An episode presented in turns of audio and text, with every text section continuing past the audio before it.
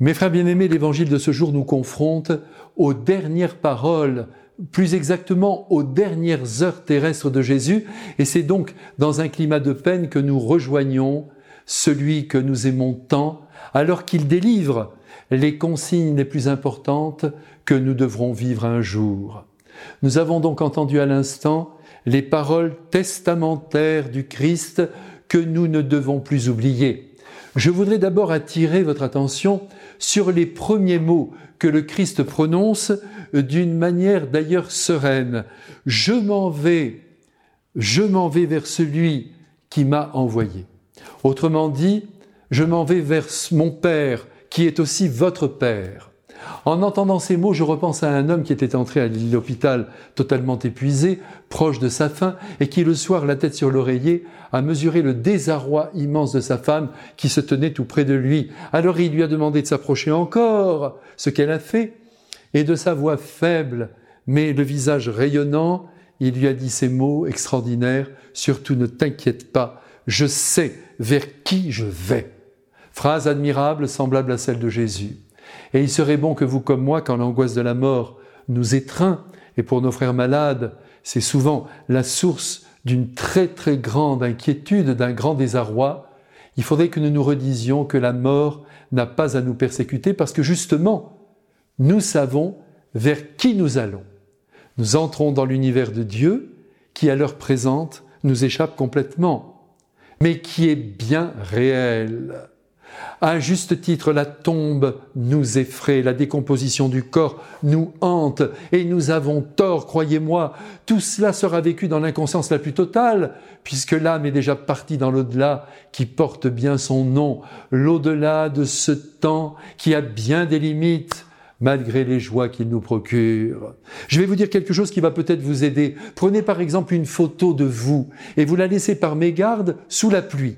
Rapidement, elle s'abîme, elle finit par se déliter complètement. Ainsi notre corps un jour. Et votre tête sur la photo n'existe plus, mais vous n'en ressentez rien. Voilà réglé le sort des suites de la mort. Mais pour l'instant, nous sommes vivants, nous sommes bien vivants, grâce à Dieu, et chaque seconde est importante, puisqu'elle nous permet de réaliser mille choses, aussi humbles soient-elles, et notamment d'aimer. D'ailleurs, quand on ne perd pas de vue la perspective de la mort, car il est bon de songer de temps en temps à elle, tout en nous se recentre sur l'essentiel à vivre. Et cet essentiel, eh bien, l'Évangile nous en parle à longueur de page, à travers l'exemple du Christ, plus que par ses mots, c'est le bien à accomplir autour de nous.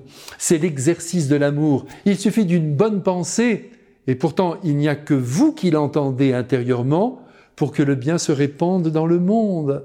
Un jugement négatif que l'on retient évite la diffusion du mal. Un soutien, une aide, aussi modeste soit-elle, produit une déflagration divine dans l'univers.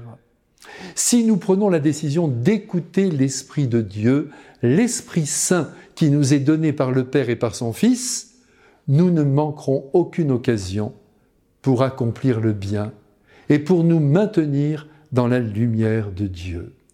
Il faut l'appeler sans cesse cet Esprit Saint. Il faut l'appeler à la rescousse. Très souvent dans ma journée, mais à vous de trouver vos propres mots, je dis ceci, Ô Esprit Saint qui habitez le cœur de Marie, éclairez-moi, dites-moi ce que je dois faire.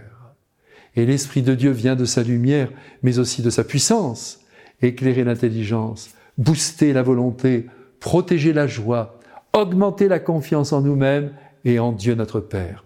Donc c'est entendu, faisons plaisir à Dieu notre Père et à son Fils chéri, appelons l'Esprit Saint, l'Esprit commun du Père et du Fils, pour qu'à l'intérieur de nous-mêmes, il nous guide et nous transforme en êtres de bonté.